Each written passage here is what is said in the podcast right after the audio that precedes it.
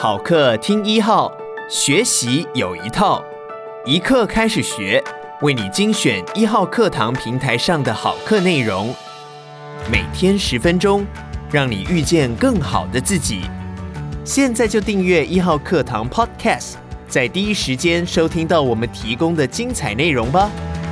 接下来请听全球知名管理大师克里斯汀生的。搞懂破坏式创新的十二堂课。你好，我是哈佛商业评论全球繁体中文版的执行副总编辑邓嘉玲。这堂课我要来跟你聊聊如何运用破坏式创新的思维来打造对顾客有意义的产品。根据统计，每年约有三千种消费性新产品上市，这些都是行销专家砸大钱努力了解顾客需求后所推出的产品。但是失败率还是超过九成，问题到底出在哪里呢？是市场研究员不够聪明，广告代理商缺乏创意，还是顾客太难理解呢？克里斯汀森认为这些都不是原因，真正的原因是过去的行销法则已经无法适用于目前的市场。也就是说，行销人员必须按照顾客真正的生活方式来进行市场区隔。这段话听起来很抽象。什么叫做顾客真正的生活方式？什么又不是呢？你或许可以参考哈佛行销学教授李维特经常给学生的提醒。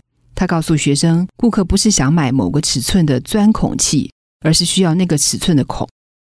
几乎每一位行销人员都同意李维特的独到看法。不过，这些行销人员却还是以钻孔器的类型和价格来区隔市场，努力提供顾客更多的特色。功能，深信这么做可以转化成高单价和高市占率。事实上，这样的做法只是在解决错误的问题，而且他们改善产品的方式并没有顾及到消费者真正的需求。这种错误的市场区隔方法，让产品创新变成一场胜率极低的赌局。克里斯汀森认为，思考市场区隔和产品创新其实有个更好的方法。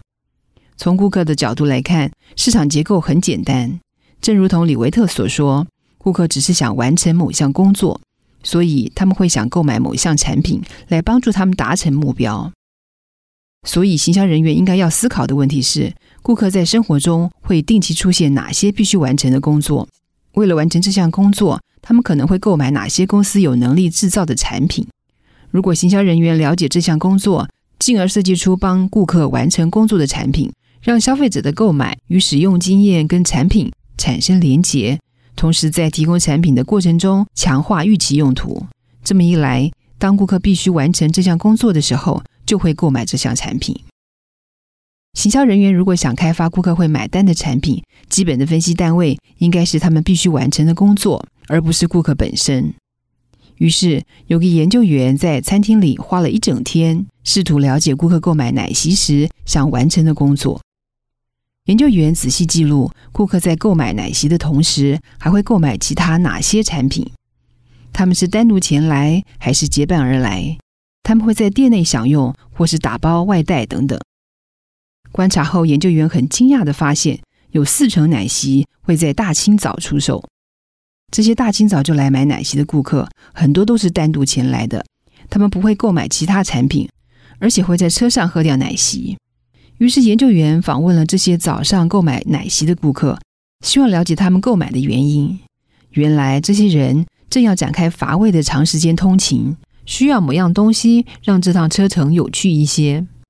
这就是他们购买奶昔时想完成的工作。这些顾客早上多半不觉得饿，只是通常到了十点左右就会饿了，所以在那之前想先吃点东西，让他们可以撑到中午。此外，这些人因为时间有限，所以显得匆忙。他们穿着工作服，最多只有一只手是闲着的。研究员进一步询问顾客，如果不买奶昔，还会买什么？取而代之的还有 bagel、香蕉和甜甜圈。但是 bagel 太干了，如果加上奶油或果酱，会沾到手指和方向盘。香蕉一下子就吃完了，无法解决通勤无聊的问题。甜甜圈则是分量太少。撑不到中午就会饿了，结果奶昔还是他们的首选。透过一根细细的吸管，顾客要花二十分钟才能吸完一杯浓稠的奶昔，还算有饱足感。吸食的动作也解决了通勤无聊的问题，而且只要用单手就能够吸到，不会弄脏手指和方向盘。虽然奶昔不是什么有益健康的食品，但这并不重要，因为顾客也不是为了健康才买奶昔。研究员还发现，在其他时段，有不少爸妈也会购买奶昔来搭配孩子的正餐。那这些爸妈购买奶昔，又是想完成什么工作呢？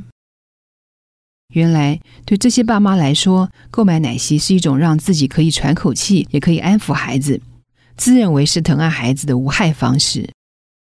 但研究员注意到，奶昔并没有妥善地完成工作，因为他看到爸妈在吃完自己的餐点后，不耐烦地等着孩子透过细细的吸管努力吸食浓稠的奶昔。由此可知，顾客购买奶昔主要是为了完成两种不同的工作。其实，在更早之前，行销人员就问过这两种顾客应该改善奶昔的什么特性，也问过其他顾客同样的问题。然后把这些人的回应全部统整起来，最后做出一无是处的产品。不过，当他们实际了解顾客想完成什么样的工作之后，就可以很清楚知道改善产品的哪些特性能更有效地帮助顾客完成工作。例如说，如何更有效解决顾客在通勤时觉得无聊的问题，或许可以加点果粒，让奶昔更浓稠，喝得更久一点。搅拌果粒的动作也可以为单调的车程增添一点乐趣。当然，不同任务需求的奶昔顾客需要不同的产品。此外，了解顾客真正的需求，就可以更有效地提供产品。同样以早上的奶昔顾客为例，餐厅如果把制作奶昔的机台移到前方，并且贩售预购卡给顾客，顾客就可以冲进来说一杯奶昔，然后拿了就走。不会卡在得来速的点餐车道里。过去那些总是用产品种类来区隔市场、衡量市场大小的公司，如果能够好好观察顾客必须完成的工作，改从这个方向去思考区隔市场，就会发现市场比想象中还要来得大，还有更多的获利空间。这对渴望成长的聪明公司来说是个大好消息。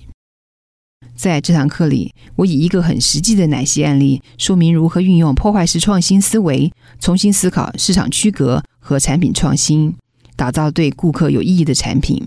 下堂课我要来谈如何从代办事项创造顾客需求。我是邓嘉玲，谢谢您的收听，我们下次见。